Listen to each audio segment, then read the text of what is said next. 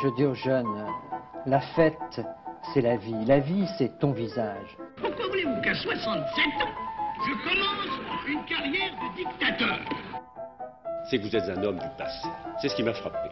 Vous êtes un homme qui est lié au passé par toutes vos fibres.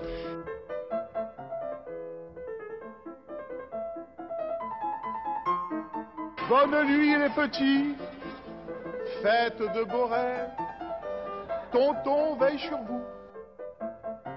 La réforme oui, la chienlit non. J'assume pleinement la responsabilité de cet échec et j'en tire les conclusions en me retirant de la vie politique après. Je vous demande de vous arrêter.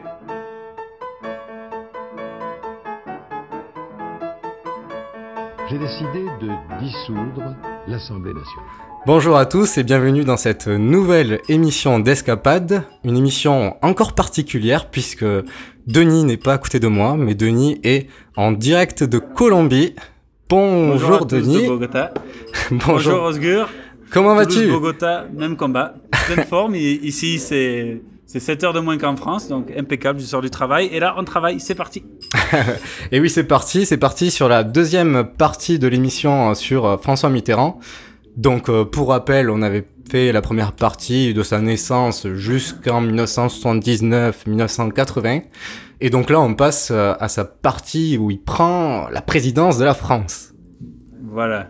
Et donc, euh, on va commencer de suite, hein, de suite. Donc après le parti. congrès de, de Metz, investissant une nouvelle fois, une nouvelle fois François Mitterrand aux futures élections présidentielles face à l'ennemi de toujours, Michel Rocard. L'homme politique peut se targuer d'être le représentant d'un parti socialiste au plus haut, à gauche, devant le Parti communiste français depuis les élections législatives de 1978. Et donc Mitterrand se présente à ces élections pour la troisième fois. Un petit cumulard. Il aurait pu paraître comme un candidat ringard et has-been, hein, parce que trois fois quand même. Mais là, C'est clair. au contraire, non. il est le relais de la jeunesse, des étudiants et l'espoir de la conquête du pouvoir de la gauche. Il surclasse à sa gauche Georges Marchais, le chef du PCF pris dans un piège entre communisme européen et aide du Parti communiste soviétique. en tout cas, notons que l'élection présidentielle de 1981 est aussi marquée par la candidature de Coluche qui, au plus haut des sondages, atteindra 16% des intentions de vote. Et euh, cette candidature aurait profondément déstabilisé les chances de la gauche, des socialistes ou des communistes à se maintenir au second tour. Sous pression, il retirera sa candidature et soutiendra officiellement le candidat Mitterrand. Voilà, on vous conseille le film Coluche, l'histoire d'un mec qui raconte bien cette histoire. Oui, c'est vrai. François de Maison, très bon dans le film. Oui. Et donc voilà, tout est en place pour François. Toute la dynamique est derrière lui. Oui, Après le premier tour, euh, VGE, comme on l'appelait à l'époque, arrive premier avec 28% des voix, mais il est talonné par François Mitterrand avec 26% des voix. Ouais. Georges Georges Marchais n'a- n'arrive pas à, à co- à contenir la chute progressive des communistes français qui se terminera par euh, la chute de Robert Rue hein, 2000 et, et finit quatrième, quatrième derrière euh, le poulain, le bulldozer Jacques Chirac oui, qui, obtient 15% des voix. voilà. Et le second tour s'annonce donc aussi serré que celui de 74. François Mitterrand est en position de force, lui, lui qui, a, qui a réussi à se maintenir au second tour sous l'union de la gauche. Toutefois, il peut compter sur, sur les reports de voix des communistes et des radicaux. Et même s'il est arrivé en tête au premier tour, le président sortant n'a pas obtenu la dynamique qu'il a souhaité.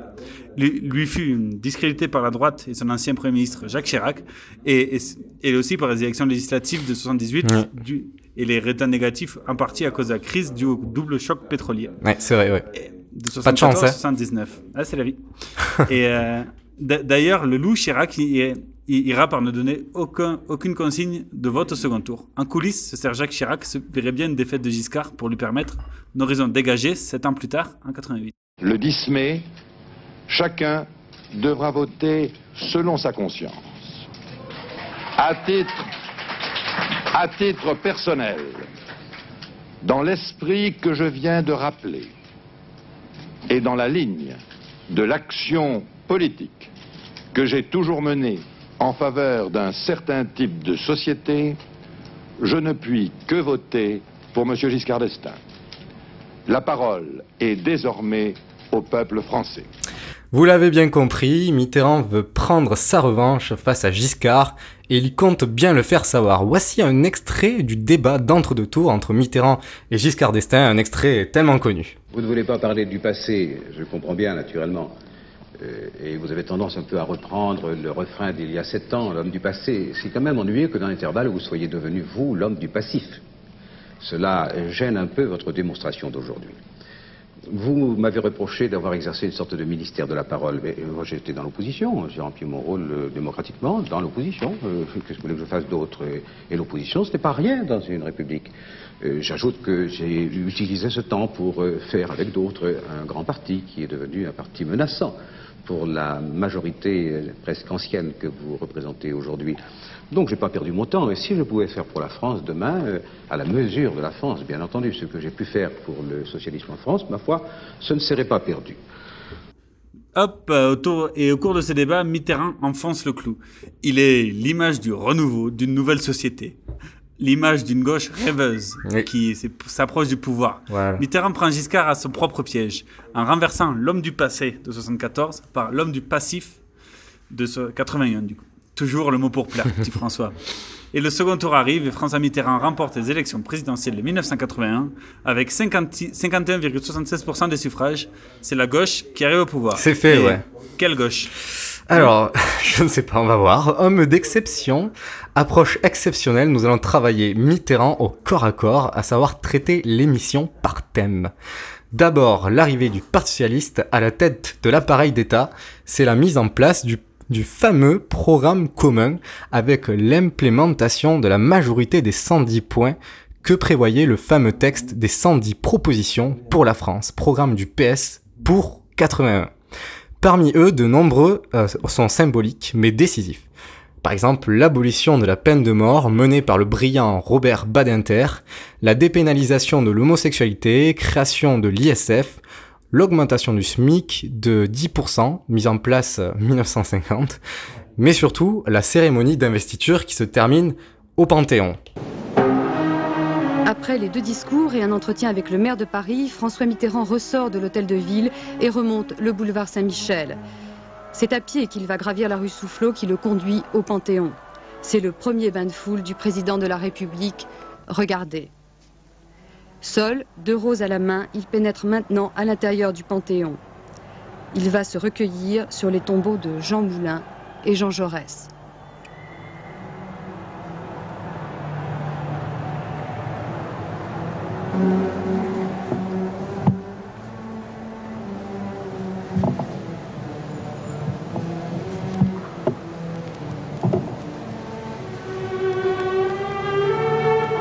Et oui, là, il rentre au Panthéon avec la petite musique qu'on entend derrière. C'est, magnifique. Hymne à la joie. beaucoup d'émotions, hein, beaucoup d'émotions. La gauche est au pouvoir. C'est clair. Au pied de Jaurès. Mais bon, voilà, hein. Denis. Je sais, je sais plus quelle, quelle fleur il, à qui il aimait, mais Jaurès, c'est 4, mais je sais plus. Mais au-delà des symboles nécessaires à toute politique gouvernementale, le gouvernement Mauroy avait quand même du pain sur la planche, hein. Et oui, pour ce faire, un train de réforme économique est lancé, dans, dans la lignée du programme commun, bien évidemment. Pour les présenter, permettons-nous de citer cette fausse bonne source, qui est Wikipédia, et qui présente les, les choses ainsi. Écoutez bien. Deux points, ouvrez les guillemets. La mise en, la mise en place d'une partie du programme commun à partir de l'élection de François Mitterrand en mai 1981 a mené à une perte de confiance et à une fuite importante des capitaux. Euh, une, euh, voilà, assez objectif. En effet, l'augmentation des allocations sociales et des cotisations et des salaires va, va très fortement peser sur les petites et moyennes entreprises. Oui. D'autre part, la relance décidée par le gouvernement morois provoque surtout une croissance des, des importations, principalement d'Allemagne, parce que les entreprises françaises, sous-capitalisées, ne purent pas répondre à la demande. Enfin, l'inflation, contenue sous le gouvernement Raymond Barre, dérapera sous le nouveau gouvernement, sous la gauche, 15% par an. Et ce projet, du point de vue économique, aura marqué l'histoire de la France de par son échec et sera une des causes de la faiblesse de la gauche au cours des années suivantes. À croire que Wikipédia s'est adapté à notre parti socialiste actuel, à savoir discréditer toute politique sociale pour justifier une politique libérale qui nous sauverait, en appuyant leur analyse sur une pseudo-étude macroéconomique. On n'empêche que le gouvernement Morois met donc en place un set de réformes économiques. La semaine de 39 heures est établie avec maintien des salaires, la cinquième semaine de congés payés, la retraite à 60 ans et tout un set de nationalisation, banques et groupes industriels. Ainsi, euh, la fin de l'indexation des salaires sur les prix, sur l'inflation. C'est-à-dire que désormais, les salaires ne sont plus indexés sur le taux d'inflation, très élevé à l'époque. Hein. Et donc euh, avant, pour une inflation de 5%, les salaires augmentaient automatiquement du même taux, mais maintenant, désormais, c'est fini. Et voilà. Mais voilà, certains diront que les réalités économiques eurent raison des aspirations rêveuses gouvernementales de la gauche. Et en 83 s'amorce le fameux tournant de la rigueur et avec lui l'éviction du, du, du, Premier ministre un an plus tard, remplacé par Laurent Fabius, euh, fils d'un apothicaire très célèbre, à peine âgé de 37 ans et demi. Et demi. Ainsi, notre, notre beau gouvernement socialiste se tourne ouvertement vers l'économie de marché, de manière certes moins effrénée que nos, que nos voisins anglais de Thatcher ou, ou les gringos de Reagan, mais tout de même, ce, ce fut une nécessité économique, économique pardon, pour, pour, reprendre les mots du président et de son compagnon Jacques Delors que nous allons écouter. Est-ce que la purge ne risque pas d'être trop forte? En d'autres termes, est-ce que les Français ne risquent pas de désépargner pour consommer et que vous en arriviez à des situations opposées à celles que vous souhaitiez? Nous avons conçu ces mesures le plus possible en diminuant les déficits publics, le moins possible en demandant directement aux revenus des ménages nous avons totalement épargné les revenus les plus modestes. Nous sommes donc toujours dans le droit fil de l'esprit de solidarité qui caractérise la politique du gouvernement depuis mai 1981. Cet effort n'est que provisoire.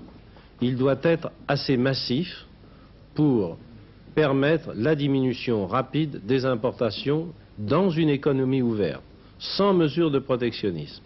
Je pense que les Français sont à même de comprendre l'enjeu. Et c'est pour cela que même en ce qui concerne leurs dépenses à l'étranger, nous leur demandons un effort pour que chacun soit conscient qu'aujourd'hui, le plus important, c'est d'acheter français, d'acheter des produits français, d'acheter des services français. Le plus important, c'est de muscler notre appareil de production de façon à devenir de meilleurs exportateurs. Et oui, Delors qui dit acheter français, tout comme Arnaud Montebourg, hein, et euh, aussi, euh, citons la fille de Jacques Delors, Martine Aubry. On croirait presque que l'appareil est enrayé depuis les années 80, voire 70, hein, mais voilà. Loin de nous cette idée. Loin de nous non, non, loin de nous. En tout cas, on retrouve là les bases d'un discours qui fait encore foi aujourd'hui, le Made in France.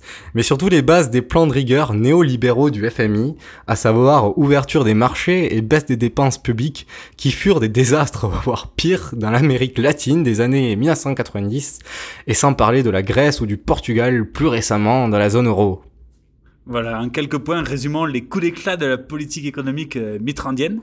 Sur euh, les conseils de Delors, la, la France accepte d'intégrer le système monétaire européen, le fameux serpent monétaire, et euh, contrôlant ainsi les cours du franc pour amener à terme une concordance des monnaies européennes et pour donner naissance à l'euro. Voilà. Et ce qui fut fait réussi, on ne sait pas, mais fait. En 82, sont, sont votées aussi les lois Auroux, au nom du, son, du ministre du Travail, renforçant le, le Code du travail. Parmi les principales innovations qu'elles introduisaient, citons l'encadrement du pouvoir disciplinaire du chef d'entreprise, la création du droit d'expression des salariés, le financement du comité d'entreprise, l'obligation de négociations annuelles sur les salaires et l'organisation du travail, etc. Tiens, encore un débat d'actualité. oui, avec la loi du travail. Essaie, voilà, essaye de défaire. Eh oui, on a toujours les mêmes sujets depuis 20 ans, 30 ans. Enfin, en 91, Rocard fait naître la CSG, contribution sociale généralisée. Côté plus négatif, ce sont Rocard et Cresson qui ont développé le temps partiel en France, ainsi que les, vagues massives de nationalisation à volo qui ont été parfois mal calculées. Tout cet argent public investi dans ce programme de nationalisation a été gâché. Cette politique est à contre-courant de la réalité économique des pays développés.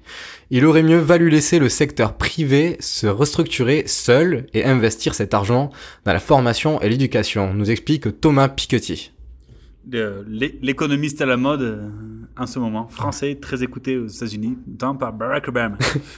Et non, mais c'est très intéressant, ces, ces Ouais, théories, je vous les conseille. Et euh, en quelques mots, le bilan mitigé et controversé selon, selon le côté de l'échiquier politique où on se situe. Mais ce qui est sûr et certain, c'est que ce sont bien les années Mitterrand, qui est dans années de gauche, qui ont fait basculer la France dans le néolibéralisme et dans la mondialisation des marchés.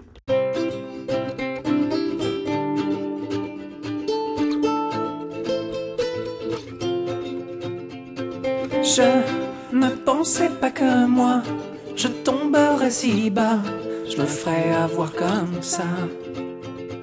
J'ai foutu en l'air ma vie, pour moi tout est fini, ouais j'ai la maladie.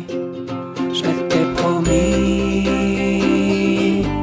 que tu passerais pas par moi. Ah, ah, ah. Non socialisme, je me protégeais de toi. Ouais, certes, j'étais pour l'économie de marché. Et avec mes enfants dans le privé, je pouvais que tomber. C'est sûr que j'avais, j'avais des stock options et un iPhone, mais je suis con. Tant de socialistes en ont. Ouais, socialisme, je me protégeais de toi. Ouais, socialisme, tu es entré en moi. C'est la faute à la dame aux caméras, tout en blanc, elle agite ses bras, elle m'a racolé comme ça. Mais y a plus une seule épine sur son rosier, avec Ali à ses côtés, je pouvais pas méfier. Mais socialisme, tu passeras pas par moi. Ah, ah, ah. Non socialisme, oh non non pas comme ça.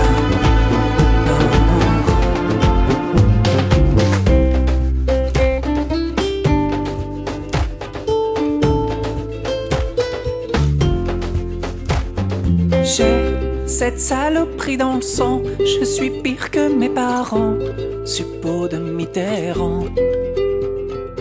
Ah, ils sont bien loin les corons, je parle même pas de l'autogestion, elle m'a eu avec son sac Vuitton. Mais socialisme, tu passeras pas par moi. Ah, ah, ah. Non socialisme, pas avec elle sur sa croix. Mais socialisme, ressembles à quoi. Non socialisme, tu passeras pas par moi.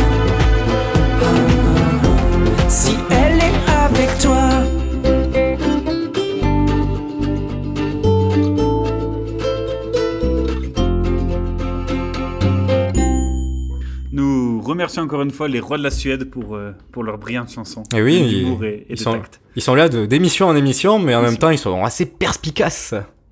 c'est vrai, toujours là. Et euh, bon, la politique sociale est déjà plus connue donc des années Mitterrand, donc nous n'allons pas nous apesantir dessus, puis on l'a déjà un peu évoqué par ailleurs. Oui. Et, euh, car, et euh, il nous faut aussi- quand même évoquer le, le revenu minimum d'insertion créé en 1991 par Michel Rocard et qui, et qui aujourd'hui est remplacé par le RSA depuis Nicolas Sarkozy. Oui. Passons à un point clé qui est, et qui nous tient beaucoup plus à cœur, à savoir la culture. Et oui, François Mitterrand est un homme de culture. Il aime plus particulièrement l'écriture et ses auteurs. Il aimait Zola, Aragon, Chardonne, côtoyait Duras et Sagan. Durant ses deux mandats, il ne rate jamais l'occasion de lire un nouveau livre et de continuer sa collection d'ouvrages pendant sa présidence. Il conseille même à ses ministres, comme François Léotard à l'époque ministre de la Défense, Vous voulez comprendre le Moyen-Orient? Eh bien, lisez la biographie de Frédéric de Hohenstaufen, de votre ami Benoît Mechin, disait-il. Au top, quoi. Ouais. Toujours au top. Ah oui, oui. Et ça change de, de l'ancien président. Bon, bref, Euh, durant ses 14 années à, tête de l'exécutif, il souhaite démocratiser la culture. On- ça change de la doctrine euh, de, prônée par André Malraux où la culture était l'élection, et soit tu as du talent, soit tu n'en as pas. Oui, c'est ça. La culture s'adressait à une élite à l'époque euh, sous euh, André Voilà. Euh, Ouais. sur, Malraux, pardon. Malraux. En gros, l'idée était de. Les gens qui ont du talent, il faut les pousser, mais, mais il faut pas que tout, tout le monde n'a pas du talent, en fait. Et alors que là, avec Jacques Lang, le, le, le jeune et dynamique créateur du Festival du théâtre universitaire de Nancy, puis dir- directeur du célèbre théâtre Chaillot, euh, Jack Lang va impulser une vague de démocratisation de la culture, à commencer par nous-mêmes, les radios libres. Eh oui, à peine élu en 1981, nous ne pouvions ne pas citer la libération de la bande FM. Et oui, avant 81, il n'était pas possible d'écouter euh, d'autres radios que Radio France. Seule radio ayant l'autorisation d'émettre en France. Et puis aussi, il y avait les radios dites périphériques, car elles émettaient autour de la France, c'est-à-dire Europe 1 depuis la Sarre allemande, RTL, Radio-Télévision Luxembourg, donc depuis le Grand-Duché du Luxembourg, RMC, Radio Monte Carlo, donc de la Principauté de Monaco, et enfin Sud Radio enseignement Radio Andorre, et donc devinez où Ça est diffusé depuis la petite Principauté d'Andorre. Vous allez acheter vos clopes. Voilà, c'est ça. On achetait les clopes et on écoutait Radio Andorre. Et le pire de tout, c'est que l'État avait quand même le contrôle indirectement de ces radios périphériques. Bref. Avant 81, il y avait des radios pas très méchantes en- et quelques radios pirates tentant de faire bouger les lignes au risque d'amende et de peine de prison. Grâce à la libéralisation de la bande FM, nous pouvons maintenant écouter des radios libres, qui d'ailleurs se sont entre-rachetées entre-temps, et qui se sont rapprochées de temps à autre du pouvoir, mais bon. Ainsi que d'autres radios associatives comme Good Morning Toulouse sur Toulouse ou encore Radio Temps Rodez à Rodez. Et voilà. En 84, sur les traces des radios libres, Mitterrand souhaite libérer le paysage télévisuel. Il pousse alors la création d'une nouvelle chaîne privée payante, la quatrième chaîne française, après, euh, après FR3, c'est Canal+. D'ailleurs, pourquoi Canal+. Mais oui, pourquoi un Et plus pourquoi un plus à Canal+. Eh bien, parce que Canal 4, ça devait être, mais su- suite à, à des erreurs d'impression, et oui, comme quoi Gutenberg a pas fait les choses très bien, et, et bien la barre du 4, hop, elle a glissé, et du coup, c'est devenu un plus. Mm. Et, et les dirigeants de la chaîne ont bien aimé, donc ils ont dit, allez, c'est parti. Et euh, d'ailleurs, ces dirigeants étaient un peu trop près du pouvoir. Canal Plus était en effet la chaîne de la gauche socialiste, véhiculant des valeurs progressistes telles que les droits des homosexuels, la liberté du temps à l'antenne, bref, l'esprit canal, ainsi que la, la diffusion de, de longs métrages et l'appui au cinéma. No- notons aussi qu'en 86, la création de la 5, créée par Berlusconi, alors lèche-pompe de Mitterrand, qui souhaitait dé- développer sa chaîne italienne partout en Europe. Et rappelons que la 5 a cessé d'émettre en 92, mais ça, on vous renvoie à notre émission sur Berlusconi. Eh oui. Il y a tout, tout le détail croustillant de l'achat et la privatisation de la 5 en France. Voilà, ouais, c'est un moment euh, désespérant de, de l'audiovisuel français. Toujours en 86, avec Jack Lang, Mitterrand crée les premiers sommets de la francophonie, réunissant les chefs d'État des pays francophones, permettant la promotion de notre belle langue française ainsi que l'entretien de nos petites relations si louches avec certains pays. Et s'ensuit l'inauguration du musée d'Orsay, ancienne gare de Paris, accueillant jadis les trains du, sud-ouest, et, maintenant la plus célèbre peinture du 19e siècle.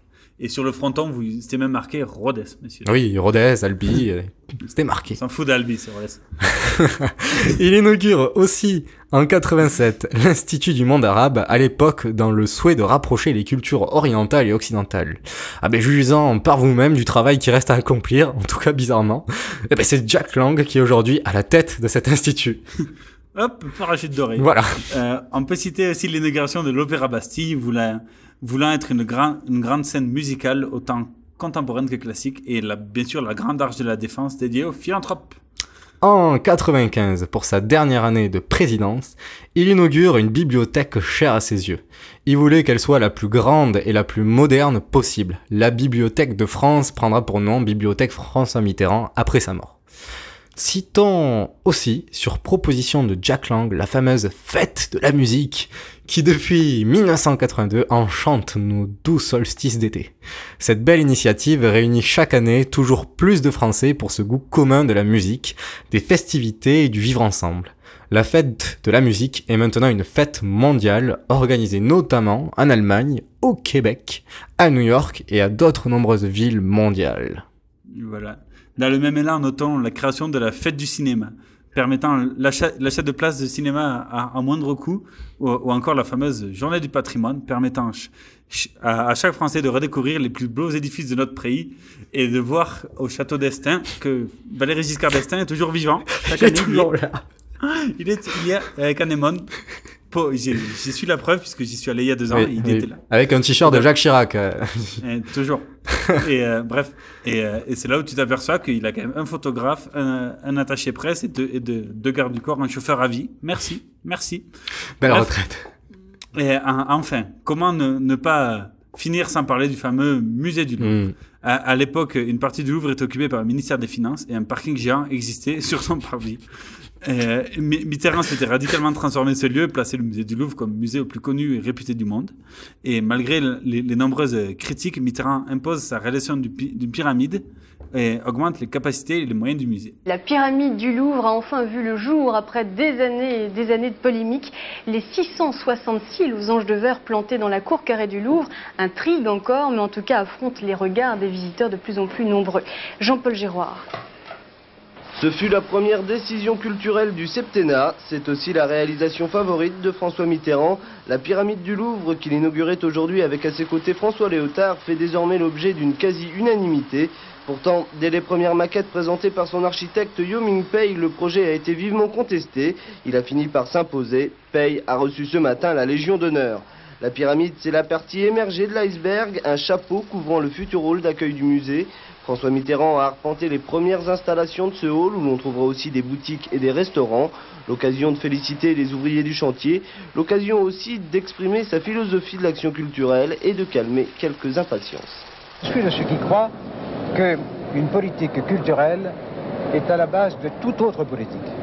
Qu'il faut que les Français se retrouvent dans leur histoire, dans leur art, dans leur passé, pour qu'ils sachent mieux avoir l'ambition de leur avenir. Cette nouvelle que vous désirez connaître, vous n'attendrez pas très longtemps avant de l'apprendre. Votre Mais décision vous, vous la connaissez, prise cette nouvelle, monsieur Ma décision est prise. Votre oui, décision est prise. Votre choix est fait. Naturellement. L'échéance de l'ouverture de la pyramide au grand public est encore bien plus lointaine, pas avant la fin de l'année. Et voilà, donc aujourd'hui le Louvre et sa pyramide représentent la culture française à travers le monde. hein. Tout le monde connaît le Louvre avec sa pyramide, mais quelque chose que on ne signale pas très souvent, c'est que Mitterrand a souhaité aussi euh, la réalisation de cette pyramide et l'évolution du Louvre pour en fait euh, faire un petit cadeau à Anne Pinjot, sa maîtresse, la mère de Mazarine, qui euh, adore euh, les arts et qui s'occupait notamment, je crois, de la conservation des œuvres euh, à Versailles. Euh, et donc euh, voilà, c'était aussi un petit cadeau pour elle. Ah, c'est beau. C'est beau. Si, les transformations du Louvre euh, ouvrent la France à l'extérieur, parlons justement de la politique extérieure de la France. Voilà, maintenant parlons tout d'abord euh, de l'euromissile, de l'URSS, de la Russie, parce que oui, les deux mandats de François Mitterrand coïncident avec la fin et la chute de l'URSS, de l'URSS. Durant ses premières années de président, il doit faire face à une grave crise sur les euromissiles. En 1977, l'URSS profite d'une faille dans les différents accords conclus avec les Occidentaux pour installer des missiles aux frontières de leur territoire. D'une portée de 500 à 5000 km, elles peuvent atteindre largement notamment l'Europe de l'Ouest.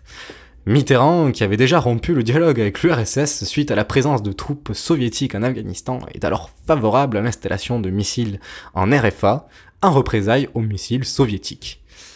Les relations entre la diplomatie française et soviétique sont alors tendues et le resteront jusqu'à l'arrivée de Gorbatchev, Gorby, à la tête de l'URSS. Et donc ce dernier modifie profondément les libertés des soviétiques, euh, leurs droits et, euh, et apaise les relations de l'URSS avec les occidentaux. Mitterrand et Gorbatchev se côtoient, échangent. Gorby peut compter sur le soutien de Tonton.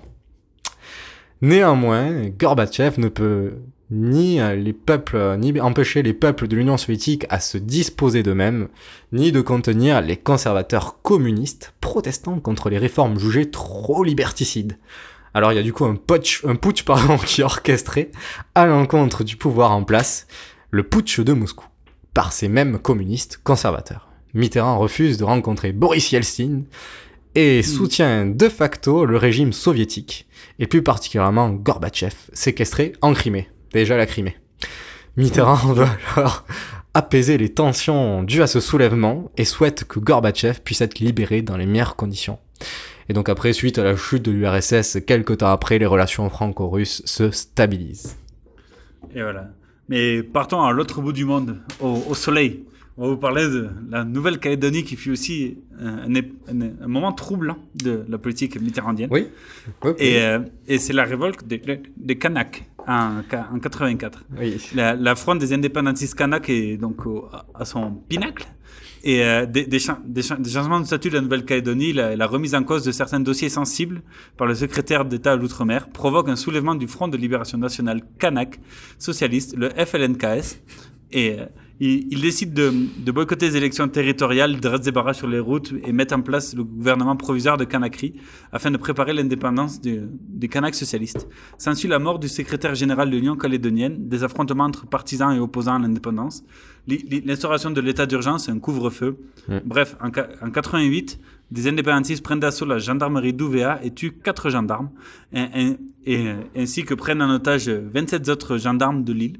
Et un assaut alors orchestré par le GIGN et, et euh, PGN, pardon, le 11e choc de commando d'Hubert. C'est l'opération Victor.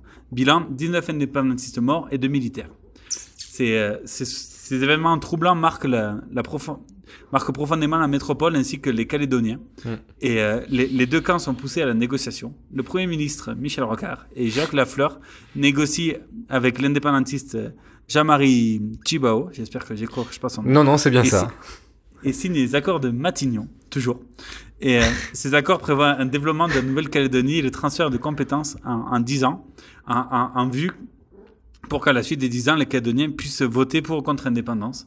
Et, et plébiscite, qui a, plébiscite, référendum qui n'a toujours pas été, été voté et qui devait se faire en 2014 et que François Hollande a C'est toujours repoussé dans, les secrets. hop. Ah. Bref, les, les accords de Matignon sont aussi soumis à une approbation de la métropole par, par référendum. Le oui l'emporte à 80%. Oui, et puis euh, Mais- justement, on peut aussi signaler que avant d'être repoussé par François Hollande, ça a été repoussé par un autre socialiste, euh, Lionel Jospin, fin des années 90, et donc euh, n'empêche que ça a été soumis au référendum à Nouvelle-Calédonie, c'est- voilà, et ça va être repoussé donc justement en 2014, et voilà, et comme tu l'as dit, euh, maintenant, c'est pour un peu plus tard.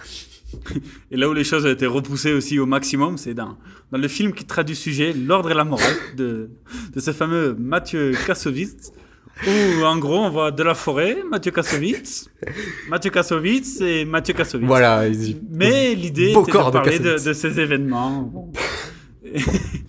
Mais bon, le, le, le- bref, bref, changeons de sujet, sinon on va s'emporter, on va s'emporter. Eh oui. Et donc, Mitt- Mitterrand a mis du, du temps à réagir à la volonté de des Calédoniens. Beaucoup de sang a coulé et le président ne s'en tire pas si mal avec un accord qui, a fait- plus ou moins quand même consensus. Voilà, bon, il a mis du temps, hein, mais voilà, ça fait consensus. Revenons sur le vieux continent, mon cher Osgur, Voilà. si tu le permets. Ben oui, parce que Mitterrand est aussi un des ceux ayant participé à la construction européenne. On peut citer la ratification des accords de Schengen, si souvent remis en cause en autant de crises. Pour rappel, ces accords permettent la libre circulation des biens et des personnes au sein de l'espace Schengen. On peut aussi citer le fameux traité de Maastricht mettant fin à la communauté économique européenne, la CEE, et donnant naissance à notre chère Union européenne. Mitterrand, par ses traités et sa position générale, est un partisan d'une future Europe fédérale et davantage libérale. La souveraineté nationale serait alors au second plan derrière l'intérêt général européen. Il est notamment pour une défense européenne et pour une monnaie commune. Même si la première idée n'a pas abouti, et elle reviendra sûrement sur la table, euh, quand, je ne sais pas, mais elle reviendra. Un jour. Un jour, c'est sûr. Et la monnaie commune que François Mitterrand avait tant publicité sera approuvée. Et c'est pourquoi nous avons maintenant dans nos chers portefeuilles l'euro. Et puis, euh, ce que toutes les portefeuilles euh, sont créditeurs, c'est à la Banque Centrale Européenne. Eh et, donc, euh, donc voilà.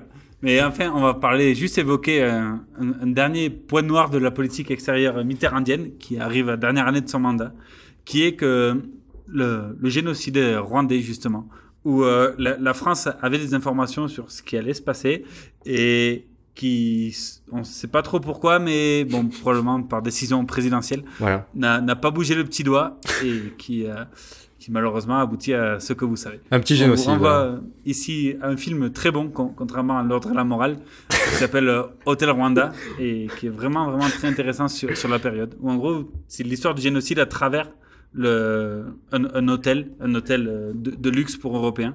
Mais, mais c'est vraiment, vraiment intéressant. On vous le conseille avec notre acteur national, Jean Reno. C'est vrai. dans ce film. C'est vrai. Et puis, euh, non, mais si jamais vous voulez voir l'ordre et la morale, euh, prenez-le en streaming. euh, franchement, il mérite. euh, Il est téléchargé illégalement. Bon, bref, sans transition. L'homme qui va austère au milieu des landes, des bruyères, silhouette insolite, bloc de granit dont on foule la terre lentement, comme le temps. Le temps qui pourtant emporte les idées, les hommes et les amours mortes. Le temps qu'il lui reste la même veste avant de n'être plus qu'une statue, un nom de rue. Il a son beau chapeau, il a son long manteau. Il a son chien, le brave, le gros qui bave. Le regard des sages. Il est la force tranquille, sereine. Il est comme un grand chêne. Il sait la futilité de toute chose. La douceur, la fragilité des roses.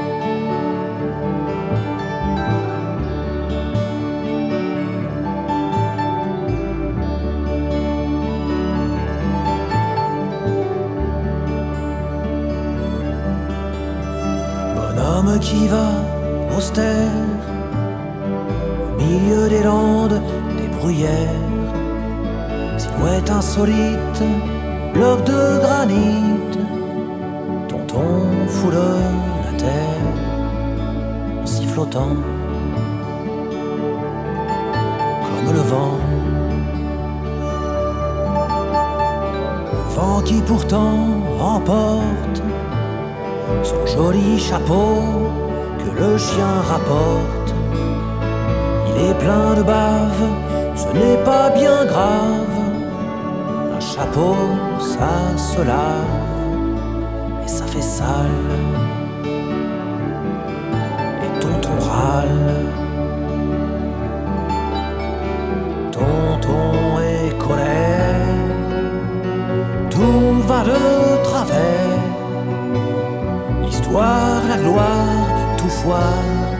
Ce soir, le vieil homme a séduit un caillou dans sa chaussure, un vieux rhume qui dure.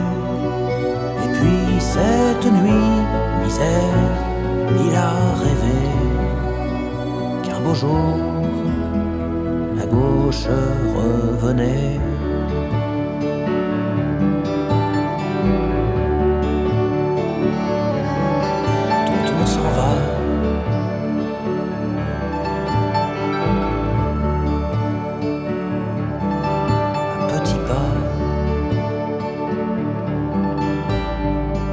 Dernier point sur cette approche tranchée des années Mitterrand, celui des cohabitations. En effet, respectant fidèlement les textes de la Constitution de 1958, en 1986, François Mitterrand, président, décide de rester au pouvoir malgré le changement de majorité à l'Assemblée, passé au RPR, avec 3 sièges de plus que la majorité absolue et 35, gé- 35 sièges à l'extrême droite grâce à la proportionnelle. Merci tonton. Et donc, euh, c'est donc le bulldozer Jacques Chirac qui occupe pour la deuxième fois de sa carrière Matignon. En gros, l'objectif est de déconstruire en deux ans tout ce qui a été fait pendant cinq ans. Privatisation, rigueur pasquoyenne, suppression de l'ISF, etc. Et, euh, euh, mais les deux hommes s'entendent à peu près sur la politique européenne que doit mener la France. En même temps, elle est très libérale, donc euh, très bien. Voilà. Et euh, on va juste analyser ce- ces deux années-là à- en citant des extraits choisis des, belles mémoires de Jacques Chirac. Chaque pas doit, doit être un but. Donc on cite. En réalité, le vainqueur du scrutin du 16 mars n'est autre que François Mitterrand, désavoué dans les urnes, mais confronté par l'étroitesse des résultats dans sa volonté de se maintenir à l'Élysée. C'est toute l'équivoque de la nouvelle configuration politique, habilement orchestrée à son profit par le chef de l'État. Bien que perdant, ce dernier ne l'est pas dans des proportions telles qu'il puisse être contraint de, démi- de démissionner. Et, quoique gagnante, la nouvelle majorité ne l'est pas dans des conditions telles qu'elle puisse prétendre à régner sans partage. Et Mitterrand me fait savoir officiellement, par le secrétaire général de l'Élysée, son souhait de me rencontrer le jour même en fin d'après-midi, le jour des élections. Et l'entretien dure euh, un peu plus de deux heures. Le chef de l'État m'annonce très vite son intention de me nommer Premier ministre. Je lui réponds que je suis prêt à accepter sa proposition, si nous sommes d'accord, lui et moi, pour respecter la Constitution auprès de la lettre. Le président m'assure que le gouvernement gouvernera comme le stipule l'article 20 et, s'engage à, signer toutes les lois votées par le par- Parlement, y compris les ordonnances prévues pour opérer au plus vite des privatisations pour peu qu'elle soit conforme à la légalité républicaine. Enfin bref, on sait, on sait que, que Mitterrand euh, fera le dos rond et qui, et qui sera très lent pour signer toutes ces ordonnances. Voilà. Et sachant mon, mon souhait de confier à Charles Pasqua le ministère de l'Intérieur, François Mitterrand se montre assez dubitatif, dit-il. Je n'ai rien contre, me dit-il, mais il risque de nous faire écouter l'un et l'autre 24 heures sur 24. Moi, cela ne me dérange pas beaucoup, ajoute-t-il malicieusement. Et, et il y a longtemps que, que je ne dis plus rien au téléphone. Mais vous Une fois le gou- gouvernement constitué, il s'agit de définir la politique à mener. L'ambition de mon gouvernement est claire. Il s'agit de libérer notre économie avec un objectif Ouais. prioritaire, la lutte pour l'emploi. et donc, euh, et donc, outre la réforme déjà évoquée, la procédure administrative de licenciement, mon gouvernement procède beau- beaucoup à la, à la suppression de l'impôt sur les grandes fortunes, sur le contrôle des prix, le changement des crédits, etc. Enfin bref, en gros, il, Chirac défait en deux ans tout ce qui a été fait pendant quatre ans. Voilà. Tout cela et quantité d'autres actions qu'il me faudrait citer a pu être réalisé dans le cadre d'une cohabitation certes mouvementée, il ne pouvait en être autrement sur un plan strictement politique, mais qui, dans son fonctionnement même, se passe le plus souvent en bonne intelligence entre les deux parties concernées. Ah, c'est beau. Bon, on va, on va le- la deuxième cohabitation avec Balladur parce que là, franchement, c'était vraiment un tonton au bout de sa vie qui se savait mourant à cause de sa maladie, malheureusement. Voilà. Et qui dit, oh, allez, prends, serre-toi, Balladur. Bon courage. Et euh, on, on va s'arrêter là donc pour les années tonton. Voilà, donc je sûr, pense qu'on a on fait n'a un- pas tout dit. On a fait, Mais bon, on a fait un bon résumé de voilà des actions gouvernementales présidentielles de François Mitterrand. Voilà. Et on a pu voir on- l'influence aussi euh, de Mitterrand au cours de ces années. Voilà, donc euh, vous ne saurez pas aujourd'hui comment Mitterrand a viré Michel Rocard, ni comment il a laissé tomber Pierre Bérégovoy. Ah oui, il l'a laissé tomber. Euh, vraiment dans le canal. et encore moins les secrets du Pacifique, Rainbow Warrior et, et de Nouvéa. En tout cas, sans transition, on passe sur un, sur un sujet vraiment renversant, puisqu'Osgur va nous présenter le groupe Noir Désir. Et oui, un groupe né pendant les années Mitterrand. Et donc, euh, je ne peux pas commencer euh, par mettre au sombre héros de la mer.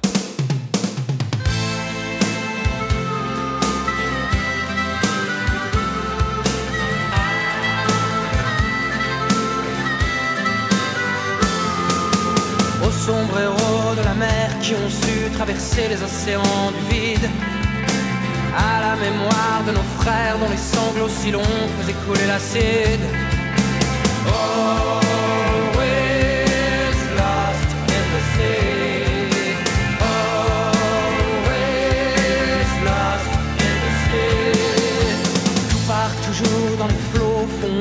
sereines, ne vois-tu rien venir? Les naufragés et leurs peines qui jetaient l'encre ici et arrêtaient d'écrire. Always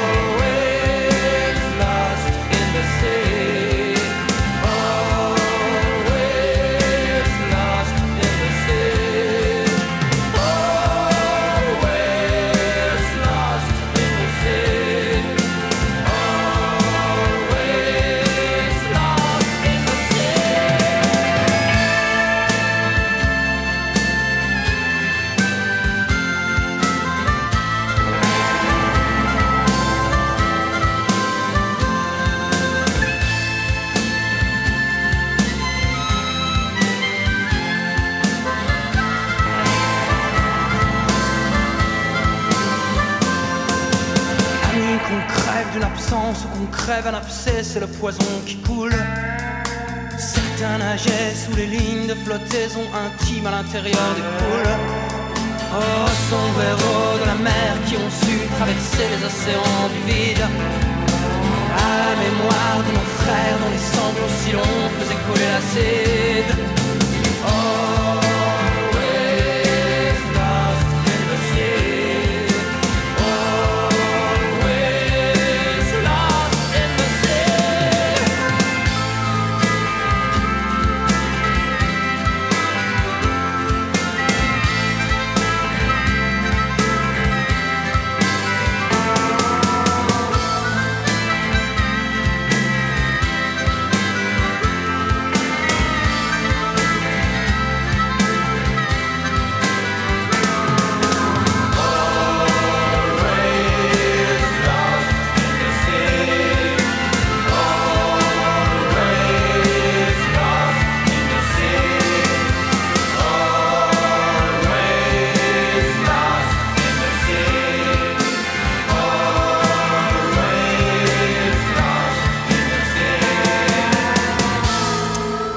Reconnaît bien l'harmonica de Bertrand Cantat. Et donc c'est pour moi l'un des meilleurs groupes de rock français. Et d'ailleurs de rock tout court. Ce groupe est né en 80 au lycée Saint-Genès de Bordeaux par Serge Tessot-Gay, guitariste et Bertrand Cantat, le chanteur à la voix rock si reconnaissable et si atypique. Vous venez d'entendre le célèbre Au sombrero de la mer, Amer A-M-E-R, et non pas de la L-A mer M-E-R. Donc c'est une magnifique chanson très mélodique sortie en 89 de l'album Veuillez rendre l'âme. C'est avec ce single que le grand public découvre le nouveau groupe rock prenant la suite à un autre groupe rock mythique des années 80, j'ai nommé Téléphone. Le groupe apprécie moyennement que le tube soit catalogué, cat- euh, comme chanson de marin. Et oui, cette chanson est en fait une métaphore avec le monde marin et les années difficiles de Noir Désir, les années de doute entre membres, doute autant artistique qu'humain. Maintenant, Voilà, pas- et- ben oui. Man- Et, oui, et tu parlais de, tu parlais de l'affiliation téléphone hors désir. Et moi, je pense qu'aujourd'hui, c'est, c'est Chaka Ponk qui a pris le relais, tu vois. C'est vrai. Non, mais dans, l'imaginaire. Ouais, c'est vrai, c'est vrai. Chaka Ponk qui est le groupe rock qui euh, le marche mieux en ce moment.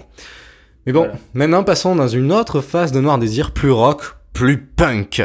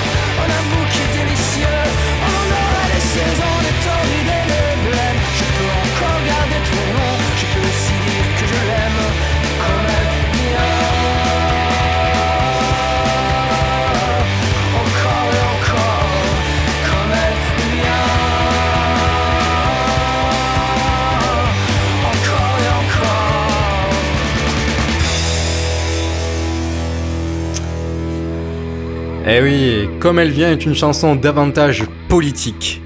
Comme le montre son clip, cette chanson traite de la montée de l'extrême droite et d'une société de l'image dénuée de sens. Ici, le ton est donné par le rythme soutenu de la batterie et les gros accords soutenus aussi.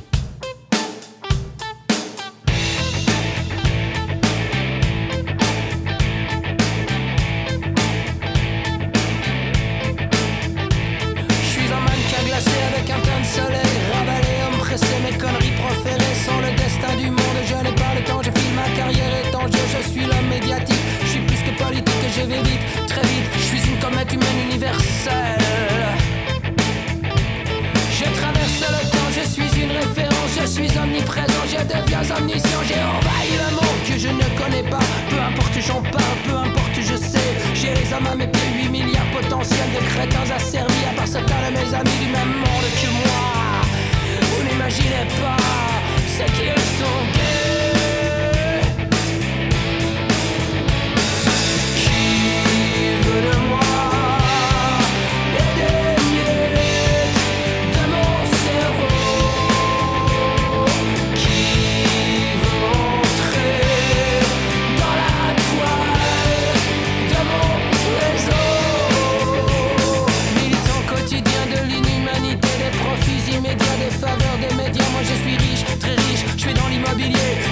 Des affaires, y'en a qui peuvent payer. Je connais le tout Paris et puis le reste aussi. Mes connaissances uniques et leurs femmes que je fréquente évidemment.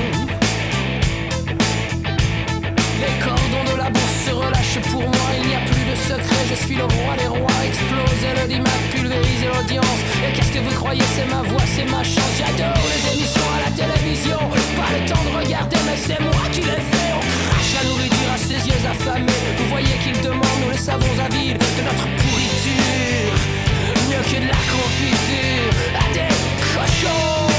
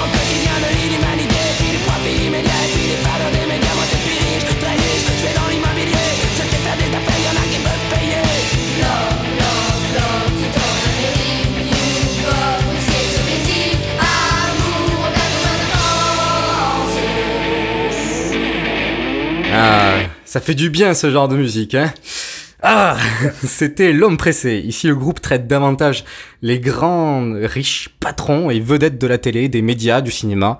Là aussi, le groupe regrette l'évolution de la société vers une société de consommation basée uniquement sur l'argent, les profits, la publicité et l'utilité de l'homme dans un système toujours plus libéral.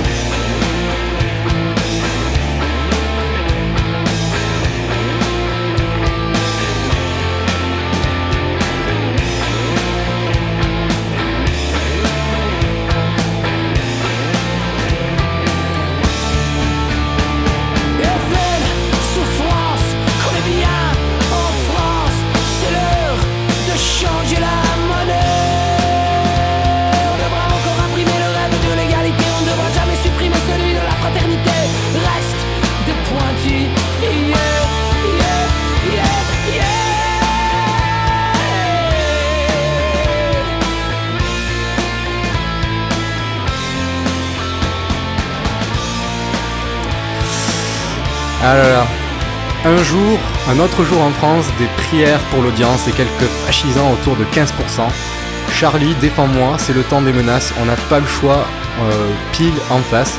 Et aujourd'hui, je jure que rien ne se passe, toujours un peu plus. FN, souffrance. Qu'on est bien en France, c'est l'heure de changer la monnaie. On devrait encore imprimer le rêve de l'égalité, on ne, on ne devra jamais supprimer celui de la fraternité. Reste des pointillés. Oui, je viens de vous lire les derniers couplets, tant il est plein de sens. Cette chanson fait le bilan des années 90, selon Noir Désir, et la fin des années Mitterrand. On a, on a tout ce qu'on a pu entendre précédemment, montée du FN, faiblesse des idéaux de gauche, allusion à l'argent et au changement de monnaie vers l'euro, et enfin espoir, espoir de voir les années 2000 où l'on reparlerait d'égalité et de fraternité. Bah, je pense que malheureusement, c'est pas tout à fait le cas. Je pense que les gouvernements nous l'ont mis à l'envers et à l'endroit. Une autre chanson de Noir Désir. Notre chanson magnifique de Noir Désir. Du coup, enfin, finissons par sûrement la chanson euh, qui euh, me touche le plus ici. Euh, ici, Noir Désir traite l'évolution de la vie, de tous ces instants que l'on que l'on a pu vivre au cours d'une vie toute éphémère. La mélodie est douce, progressive, les choix d'un instrument est judicieux. Nous en laissons, nous laissons embarquer. Voici, le vent nous portera. Je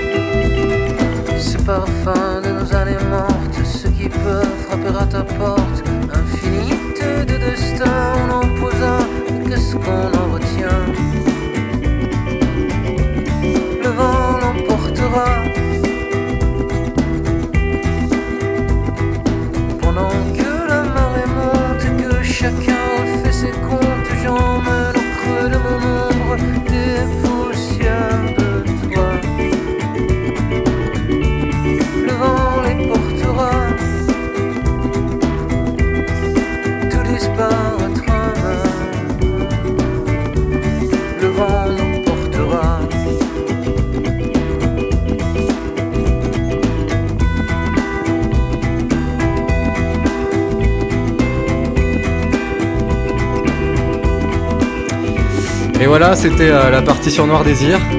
Que des tubes classiques euh, qui ont bercé euh, les années euh, 90. Et voilà, moi personnellement ça me fait un peu regretter les événements tragiques qui a eu lieu et donc par la suite la séparation parce que c'est vrai que c'était un gros groupe français, un gros groupe de rock et ouais, pas que français pour moi encore une fois, un gros groupe de rock tout court.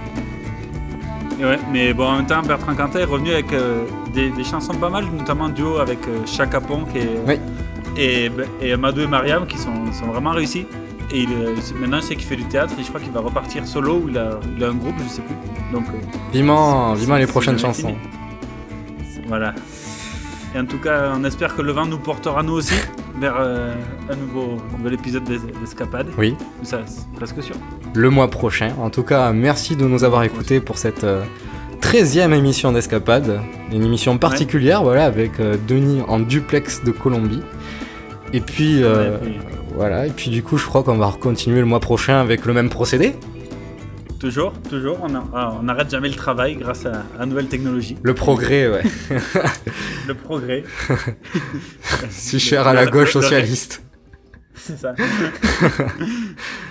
En tout cas, merci Et- beaucoup de nous avoir écoutés pour cette euh, 13e émission. Et, euh, Et ce numéro 2 sur François Mitterrand. Et puis- Et rendez-vous le mois prochain.